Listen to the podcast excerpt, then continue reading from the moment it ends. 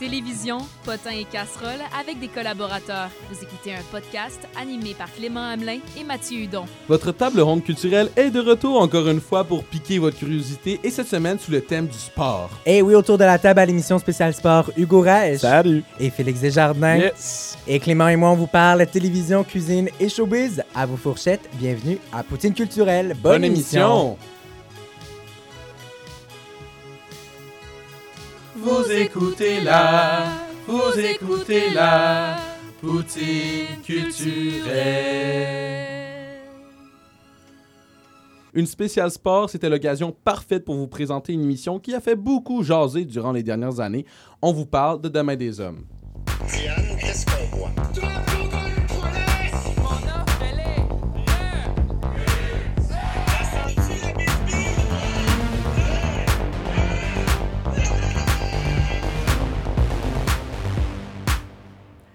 Alors, dans la série Demain des hommes, on suit l'équipe de hockey des Draveurs de, de Montferrand, qui est une ville québécoise fictive. Donc, on va suivre les jeunes, oui, dans leur saison de hockey, mais aussi dans leur vie quotidienne. Et à mon avis, c'est un des points forts de la série. Le hockey permet d'aborder plusieurs autres sujets comme euh, pauvreté, parentalis- parentalité et la pression parentale, entre autres. Oh mon Dieu, mais qui de mieux comme Sophie Nélis, Joey Scarpellino et Maë Paiement pour nous parler de pauvreté, jeune âge et parfum, entre autres?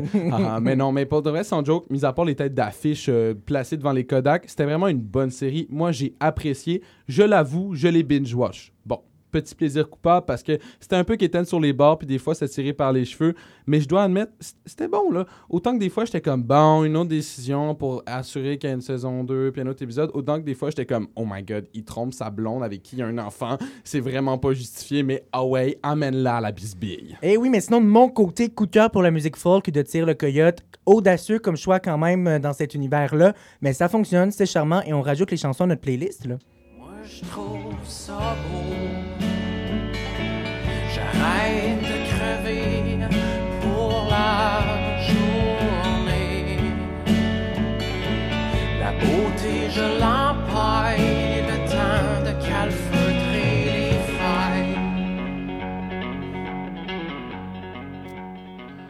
Ah, tire le coyote, notre Céline avec un chapeau de cowboy. Mais il n'y a pas juste le générique qui est bon dans cette histoire de Puck Pinette, il y a aussi la formation d'un trio de joueurs. Mais quand je parle d'un trio de joueurs, je ne parle pas du sport et je ne parle pas euh, des joueurs de hockey, mais en fait, je parle de vrais joueurs, d'acteurs. En fait, un trio de composé d'Alexis Martin, l'ami, l'ami du papa dans Les Parents. Il y a aussi Alexandre Boucher qui, lui, a fait un accent anglais à la perfection. Et quand j'ai appris qu'il était canadien, français, québécois, j'étais juste comme aïe aïe, un vrai acteur. Et aussi, il y a Samuel Gauthier, tu sais, celui dont son ami meurt dans Il était une fois les boys. Là. Il est bien bon, ok, cheveux blonds, bien un cute. autre grand film. Euh, désolé pour les spoilers. Mais en tout cas, ces trois-là ensemble, ils forment un trio dans une trame narrative assez intéressante. Donc, un oncle qui est, au B- qui est sur le BS, en fait, un anglo qui se bat tout le temps et l'autre qui a de la misère à l'école avec ses maths de secondaire 5 quand il a comme 22 ans. Mais en tout cas, cette trame-là, elle était incroyable. Il y avait de l'humour, il y avait de la chicane et je pense que juste avec ces trois-là, on aurait pu faire un film et moi, c'était mon étoile du match de Demain des Hommes, ces trois gars-là. Il avait pas gagné, c'est lui qui l'a gagné à soir! C'est cool, là, ok, mais j'ai pas rien que ça. Ils sont mêlés, les petits gars. Ouais, mais la fille a pas besoin d'excuses, elle a besoin d'une couche. Mais quelle réplique! Mais Et quelle là là, réplique. tout ça dans une saison. Mais euh, de mon côté, c'est ça. Pas nécessairement un coup de cœur, mais j'ai apprécié mon visionnement, j'ai aimé ça, je recommande la série. Mais c'est pas la série du siècle non plus, là, calmez-vous. Mais c'est ça. Des fois, c'est un peu gros, un peu exagéré, mais on le regarde quand même. Ouais, j'a- j'avoue que des fois, il exagère quand même assez, mais il faut, faut comprendre aussi que c'est vrai la situation de beaucoup de joueurs de hockey, pas juste au Québec, des jeunes adultes qui s'investissent tout leur temps, leur carrière pour un jour peut-être espérer pe- percer dans le, sport, euh, comme on dit. Mais dans le fond, la dure réalité, c'est qu'il y a moins de 5% de ces jeunes-là qui réussissent à peine à percer. Donc, il faut leur donner ça. Il y avait un petit peu de fantaisie par-ci par- par-là, mais les histoires étaient attachantes. Et on a dit au début de chronique euh, que y avait, ça a fait beaucoup jaser, cette émission. En fait, c'est parce qu'il y a eu de la bisbille. L'émission a commencé, ça a été très populaire sur tout.dv. Par contre, en janvier, quand les gens ont commencé à découvrir c'est quoi, Radio-Canada a annoncé qu'elle ne revenait pas pour une deuxième saison. Ouais, ouais, mais c'est ça. Donc, euh, diffuser c'est durant l'été sur l'extra tout.tv, à l'automne à la télé traditionnelle, et après tout ça, c'est fini, malgré des, quand même des très bonnes critiques, mais les codes d'écoute étaient seulement satisfaisantes. Alors, certains fans se sont mobilisés, ils ont démontré leur désaccord sur les réseaux sociaux et sont même allés jusqu'à créer une pétition. Puis, pour vrai, la pétition est quand même drôle, vous irez jeter un coup d'œil, mais ça a un peu fait le même effet avec Série Noire à l'époque, sauf que Série Noire, il y a une saison 2. Oups. Mais toi, là, Clément, la vraie question, as-tu signé la pétition pour la saison 2 de Demain ça, des Hommes? Mm, Non, j'ai pour de vrai, je pense que j'ai joué la plaque d'immatriculation là-dessus. Demain des hommes, je me souviens, et ça reste là-dessus.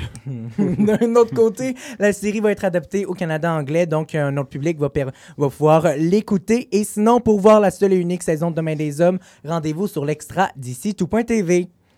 Ah. Alors, nos grands-parents. C'était un petit. ah. pour finir sur une belle... C'était pour finir sur une belle note. Alors, nos grands-parents ont déjà sorti ensemble, mais nous, on garde ça super professionnel en studio. Voici la chronique de Félix Desjardins.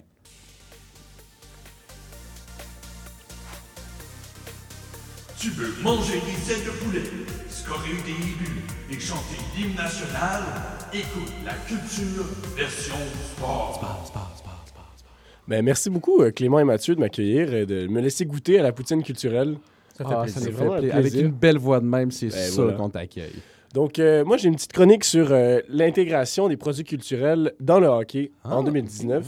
Donc, euh, voici comme suit la chronique.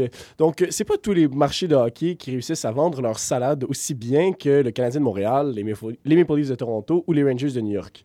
Pour, les marchés de hockey alternatifs comme en Arizona, en Caroline du Nord ou à Las Vegas, les équipes doivent innover pour faire salle comble 41 soirs par année, sans compter les séries éliminatoires. La LNH étant maintenant plus cyclique que jamais, il est vraiment difficile pour une équipe de participer aux séries à chaque saison, comme l'avaient fait les Bruins de Boston pendant pas moins de 29 saisons consécutives, de 1967 à 1995. Les petits marchés de hockey, qui fonctionnent que lorsque leurs équipes sont victorieuses, doivent tout de même payer leurs factures. On a donc décidé d'instaurer des éléments culturels en parallèle au match de hockey, empruntant en quelque sorte le concept du Super Bowl et de son spectacle de mi-temps éclaté. Donc, un exemple flagrant de ce concept a fait ses débuts il y a quelques années entre les stations de métro Bonaventure et Lucien Lallier. Le tricolore avait demandé à nul autre que Ginette Renault de faire l'interprétation des hymnes nationaux Ah. au Centre Bell. Ça, c'est la seule année où j'ai écouté le hockey.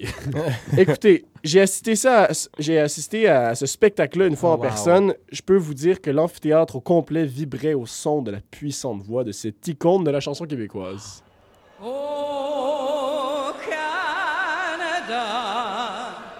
terre de nos aïeux. C'est génial. Oui, c'est vraiment, c'était vraiment quelque chose de, de- un symbole Mais fort. pour de vrai, ça levait des foules, là, cet. C'était rendu que Ginette ne pouvait pas ne pas chanter. C'était un transfert d'énergie malade entre elle et la foule. La belle époque. Puis quelques, quelques années plus tard, ben, les prédateurs de Nashville, la maison de Piquet Souban, euh, ils, ont embo- ils ont emboîté le pas de la Sainte-Flanelle en faisant l'acquisition des services de Carrie Underwood, Ah. une superstar country, pour chanter le Star Spangled Banner. Mais c'est vraiment à l'arrivée controversée des Golden Knights de Vegas, la nouvelle équipe dans le circuit Batman depuis 2017, que la situation a drastiquement changé pour certaines orga- organisations. Au menu, on a des spectacles d'avant-match de Panic at the Disco, des Imagine Dragons, un hommage à Game of Thrones. Je sais que Clément Oh God. à C'est sûr j'écoute le hockey maintenant. On sait que, on sait que Sin City, c'est vraiment la ville du divertissement, puis il l'assume à, merveille, vraiment. Mais ses performances artistiques, ça semble avoir inspiré les joueurs sur la glace. Ils ont atteint la, finale de la Coupe Stanley à leur première saison. C'est un fait complètement inusité. Là, cette saison, c'est les Hurricanes de la Caroline qui défraient la manchette, vraiment. Avec une moyenne de spectateurs de 14 125, bonne pour le 28e rang de la Ligue, ça va pas très bien. Les Canes et leur nouveau propriétaire, Tom Dundon, étaient vraiment en quête de stratégies novatrices pour attirer les spectateurs. Donc, ce qu'ils ont fait, c'est qu'ils ont créé le Hurricane Surge, une tradition complètement disjonctée pour célébrer chaque victoire. À chaque fois, les Hurricanes, dans une, tenta- dans une initiative des joueurs, ils trouvaient une, une façon spectaculaire d'immiscer des éléments de culture populaire dans leur célébration d'après-match. que ce soit par la pratique d'un autre sport, on les a vus jouer au basket sur la glace, par exemple, un clin d'œil à un jeu vidéo ou d'une danse, ils parviennent à divertir les partisans qui demeurent dans les estrades à la fin du match, pas pour euh, battre le trafic ou à essayer de pogner le dernier métro, mais il n'y a pas de métro en Caroline, Non, mais à Montréal, on voit quand il reste comme 30 secondes, tout le monde s'en va le plus vite possible. Donc, euh, avec ces, ces six magrés-là, les Hurricanes se sont mérités les insultes du gourou canadien de la pensée rétrograde et de la consanguinité ouest canadienne, Don Cherry. C'est bon, ça. Il a traité l'équipe de bunch of jerks parce qu'il est apparemment partisan de la mentalité brune-beige malgré ses vestons trop colorés. This is a joke. The, you know, the rest of the guys, young men expressing themselves for joy of winning. You don't do this thing in the net. It's professional hockey. What are these guys, the jerks or something?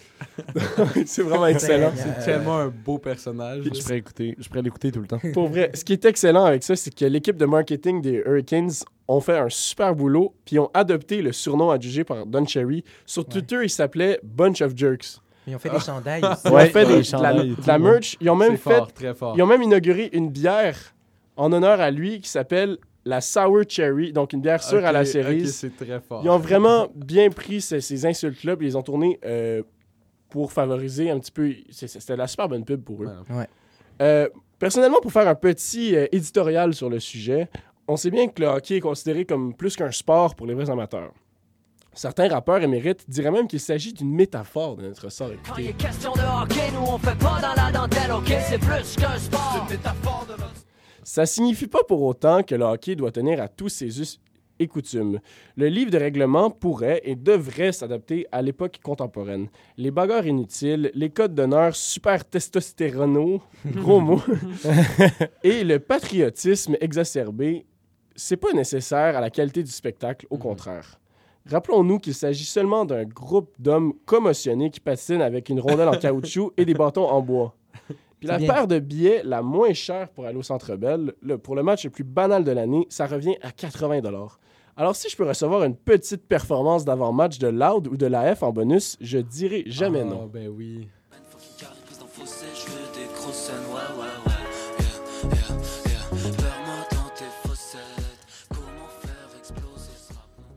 Eh ben, je sais pas pour vous, mais moi, ça me donne vraiment faim, ça. Émulsifier, griller, frire, mijoter, saler, enfourner. C'est prêt! C'est prêt! Et le grand Manitou du Chaudron est de retour, et cette fois pour décortiquer l'alimentation de l'homme américain blanc, quatre enfants, léger problème de boisson et qui, les dimanches soirs, ne regarde qu'une chose, le sport. Cette semaine, on décortique la nourriture des stades sportifs. Alors, une petite bière à 22 des nachos au Cheese Whiz à 36 et des Skittles d'édition spéciale Expo pour 15. La nourriture des stades de sport, c'est profiter de nos comptes épargne. Mais pourquoi elle reste aussi populaire? Attachez vos papilles, ça part.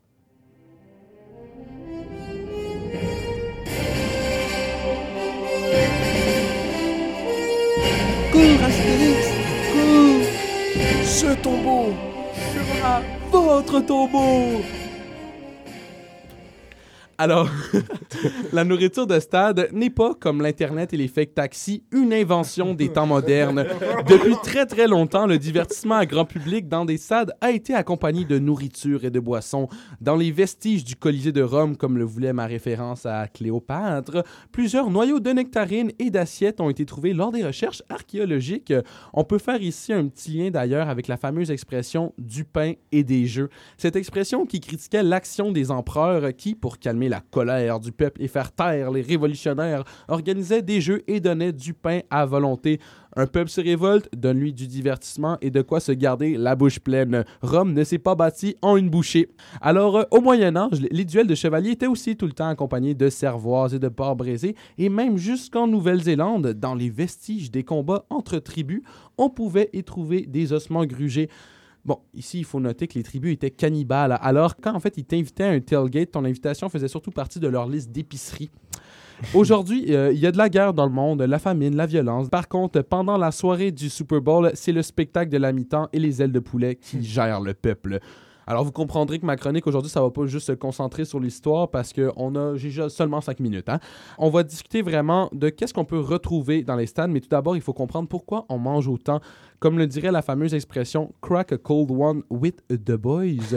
lors lors d'un match, la consommation d'alcool, plus précisément de bière cheap, c'est important et en grande quantité. En d'autres mots, quand les athlètes jouent au sport et en santé, toi, tu bois.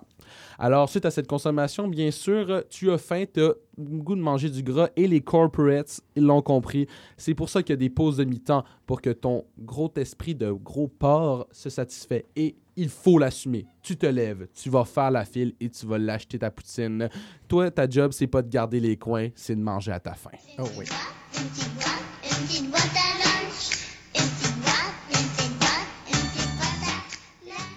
Alors, c'est quoi la formule gagnante pour une bonne boîte à lunch d'un match? Euh, du gras et du sucre. Ça doit être cheap, c'est normal. Une pizza sans fromage ou avec fromage. Un burger avec une boulette mince, mince, mince, mince, mince, comme notre nouveau Denis Coderre.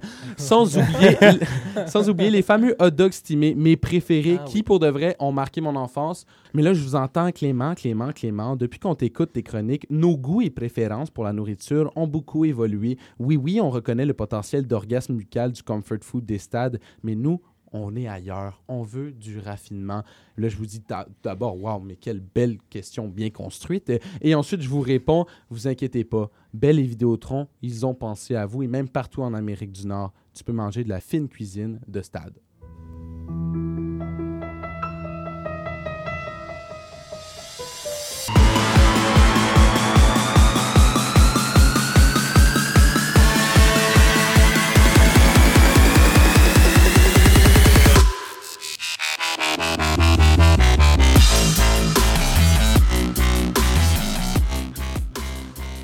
C'est chaud en studio. Alors, le toqué version commotion cérébrale, vous l'avez compris, il faut bien aller chercher toutes les parts de marché. Alors, depuis quelques temps maintenant, les kiosques de nourriture innovent et inventent des plats plus luxueux. Et là, je suis tellement chanceux parce que j'avais pas tant de recherches à faire parce que ESPN, un site de sport, à ce qu'on me dit, sort à chaque année son best-of de toutes les nourritures de stade luxueuses que tu peux trouver. Et pour de vrai, si Mathieu peut passer des heures sur Hollywood PQ, moi, j'ai passé des jours sur cette liste-là. Je capote. Et je vous ai fait mon petit top 4, en fait, des plats que j'ai vraiment aimés. Tout d'abord, euh, il y a le hot dog au mac and cheese. Et ça, ça se trouve au Staples Center à Los Angeles. Oh. Du fromage dans un steamé. Je il, dis oui. il fallait y penser. Ouais, Pour de vrai, il fallait y vrai. penser. Puis là, on va aller un petit peu plus exotique. hein. Sortons des zones de confort. Alors, il y a les tacos au poisson chat grillé au Suntrust Park à Atlanta. Mm. Ça, les, tu sais, des fish tacos, là, au poisson chat, parce que c'est de la région, tu sais, des... euh, Un des peu trop marais. fancy à mon goût. un Mm. peu trop fancy, mais comme si tu vois l'image, Mathieu, Oui. là, tu vas Oui, être oui. prêt à sortir ton portefeuille. Mais là, j'ai parlé de gras un peu, mais j'ai parlé aussi de sucre, et c'est pourquoi j'ai trouvé, attention, messieurs, un pain doré à la crème brûlée au Fenway Park. Ah, à Boston. Les Tu Red sais- Sox, ils savent Oui. comment ça marche. Oui, Ah oui. ouais, ouais. Puis là, tu, tu vois, c'est un bon pain doré bien imbibé qui goûte la crème brûlée, qui ensuite, il rajoute un petit coulis de fraises par-dessus. Pour de vrai, j'en achèterais genre 15. Je pense que j'irai au Fenway Park juste pour ça. Ouais, ouais, non, ça vaut la peine. Je sais pas si où Fenway Park, mais. Ah, on va, on va, road on- trip, c'est ça, là. on va, Ouais. on va y aller. Après l'émission, on y va. Et finalement, là, regarde, je suis vraiment ouvert au changement. Je veux aller rejoindre le plus de public possible. Alors, j'ai trouvé le sandwich au tofu grillé. Puis là, tu me dis, oh, bon, ça n'a pas l'air mangeable, là, mais pour de vrai, ça a l'air quand même bon. Je regardais l'image Oh. et j'avais faim. Alors, le test est passé. Mais voilà, c'est ça qui fait le tour en fait euh, de ma petite chronique sur les stades. C'est vraiment tout ce que je peux vous dire sur le sport, c'est la nourriture. Mais je pense qu'on va s'amuser avec euh, vos prochaines chroniques. Et là, ça va vous coûter cher, je le sais, d'acheter toute cette bouffe-là, mais ça va être bon, c'est ça l'important. Ne regardons que le bon côté de la médaille. Que tu rends la ville quand tu peux plus y prendre une marche. Si on donne pas le crédit, je quand même prendre le cash. Plus de problèmes, on est pris dans l'engrenage. Même si on m'offre les moyens, quand même Ne vous laissez pas confondre par son nom de famille parce que du reach, il en a. Voici Hugo Reich.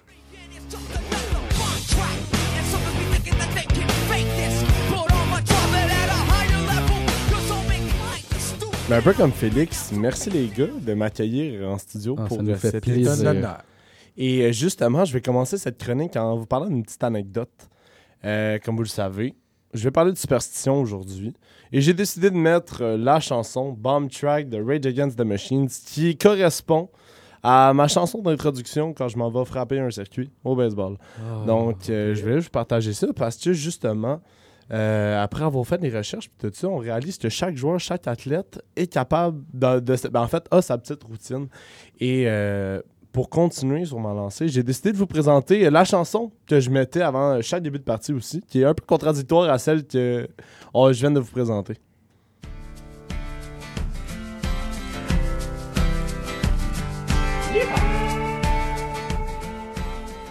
Mais justement, que ce soit en enfilant la même paire de sous-vêtements avant de partir, là j'ai un exemple concret. Joueur d'arrêt court des Tigers de Détroit, Jordy Mercer, qui lui, depuis qu'il est dans la MLB, joue avec le même gant. On sait que les athlètes professionnels ont tendance à changer d'équipement. et tout Améliorer et tout. Ouais, exact. Lui joue avec le même gant depuis 2007. Je peux te dire que ce gant-là, il est troué, mais il est bien formé. Euh, ou en écoutant une seule chanson, comme moi je l'ai fait pendant trois heures avant euh, une séance d'entraînement, en sautant sur la jambe gauche précisément, ben, j'ai réalisé que la superstition est un enjeu important dans ce domaine, le domaine sportif. Mais pourquoi et d'où sort cette superstition? Est-ce que vous avez une réponse à ça, les gars? Ben, je pense qu'une fois que ça marche, on veut le refaire. Exactement. C'est ça, une fois que te- tu trouves un bon plat dans un restaurant, t'as pas le goût de changer. Là. Fait que je Ouais. pense que c'est ça un peu. On change pas de formule gagnante. Ben non, exactement, exactement. Justement, la superstition, c'est quoi? Ben, selon Wikipédia, la superstition est fondée sur une croyance d'une assistance surnaturelle à améliorer une performance et éloigner la malchance de cette dite performance. Donc, Mathieu, tu étais à 100% dans le mille. Euh, elle peut être divulguée. Ouais, exact. Elle peut être divulguée par une parole, une série de mouvements, principalement, et n'importe quelle euh, chose qui interpelle la personne en question. Dans le, dom- dans le domaine du sport, celle-ci se caractérise souvent par une habitude adoptée lors d'un événement sportif ou une période d'échauffement. En tout cas, c'est à vous de décider où vous la faites. Euh, par exemple, un joueur de baseball qui rentre au marbre après un circuit en faisant un signe de croix.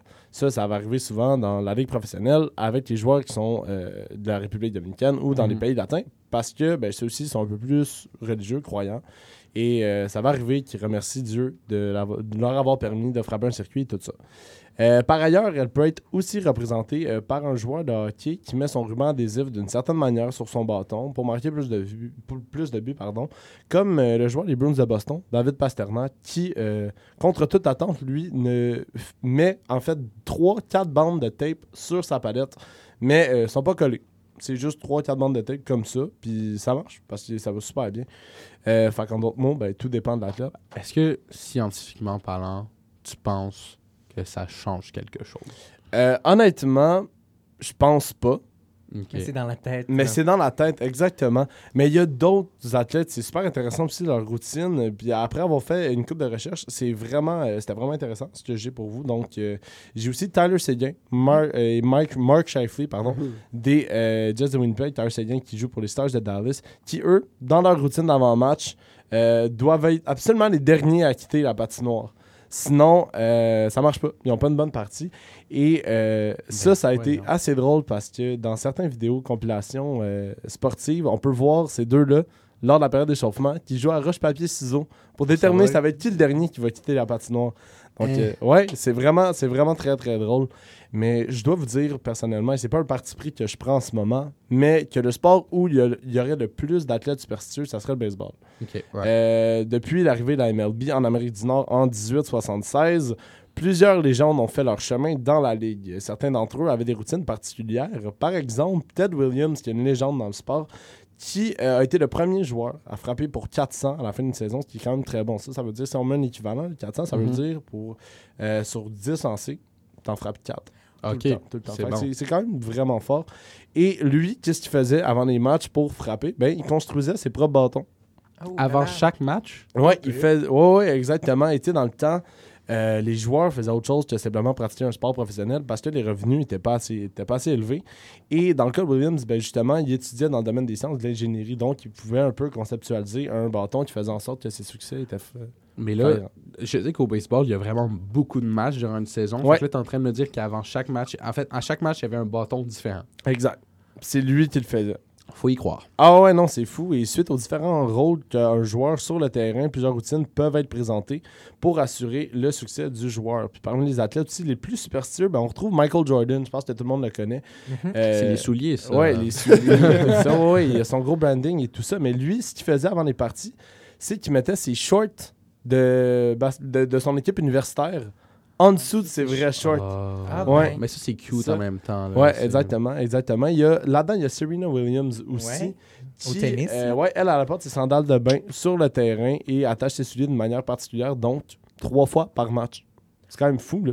Juste pour assurer qu'elle elle reste la championne et elle mène la partie. Ben, ça fonctionne, donc Mais quel tu sais, je pense que Ouais, exactement. quand, quand tu es rendu à ce niveau-là, tu veux pas prendre le risque de pas croire à ça parce Mhm. que si ça arrive que tu perdes, là, t'es comme Ah, c'est clairement de sa faute. Là. Exactement. Et le, la- ben, le dernier athlète que j'ai retenu pour cette liste, ben, on le connaît tous, c'est Patrick Roy, qui, euh, avec le Canadien, parlait constamment à ses poteaux. Ouais, il parlait à ses poteaux, les remerciait de faire une très bonne job. Mais n'oubliez pas, braves gens, que la superstition peut se transformer en habitude alimentaire pour certains. Et vous en avez parlé euh, en- dans Poutine culturelle. Il faut Mhm. parler de bouffe un moment donné.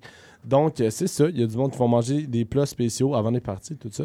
Donc, c'est très important de euh, savoir comment trouver son succès. Et euh, vous savez que la superstition, c'est récurrent dans la vie de tous les jours aussi.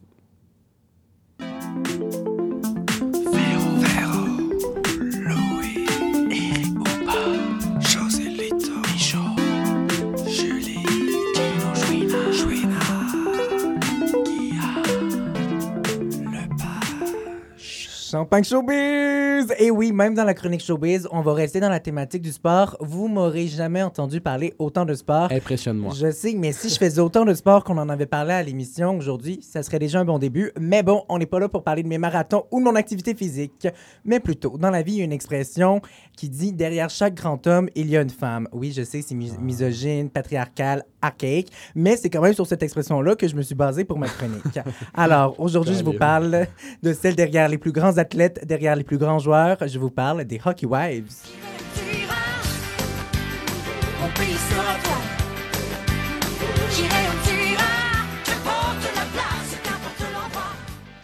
Alors, en gros, une hockey wife, ce que c'est, c'est comme une soccer mom, mais c'est pas la même, c'est pas la mère du joueur, c'est sa blonde. Mais ici, évidemment, je fais un appel à la généralisation et je sais pertinemment qu'elles n'ont pas toutes pour ça l'occupation, occupation de visiter des arénas habillées comme si elles allaient à un gala. Mais bon, pour certaines, oui, oui, c'est le cas. Mais tu sais, là, c'est pas un métier ni une vie facile à avoir, on va se le dire. Pas faire grand-chose dans ta trop grande maison dans laquelle t'es souvent toute seule, parce que ton mari, sans qui t'es pas capable de payer ta trop grande maison, est en train d'essayer de pousser des rondelles dans un but. C'est difficile et c'est pas facile, j'en conviens.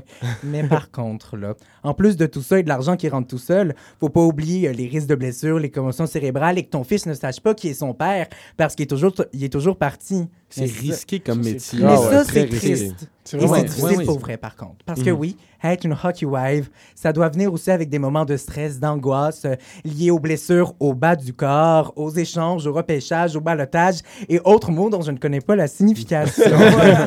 Mais être hockey wife, ça vient aussi avec beaucoup d'argent pour venir combler un gros manque.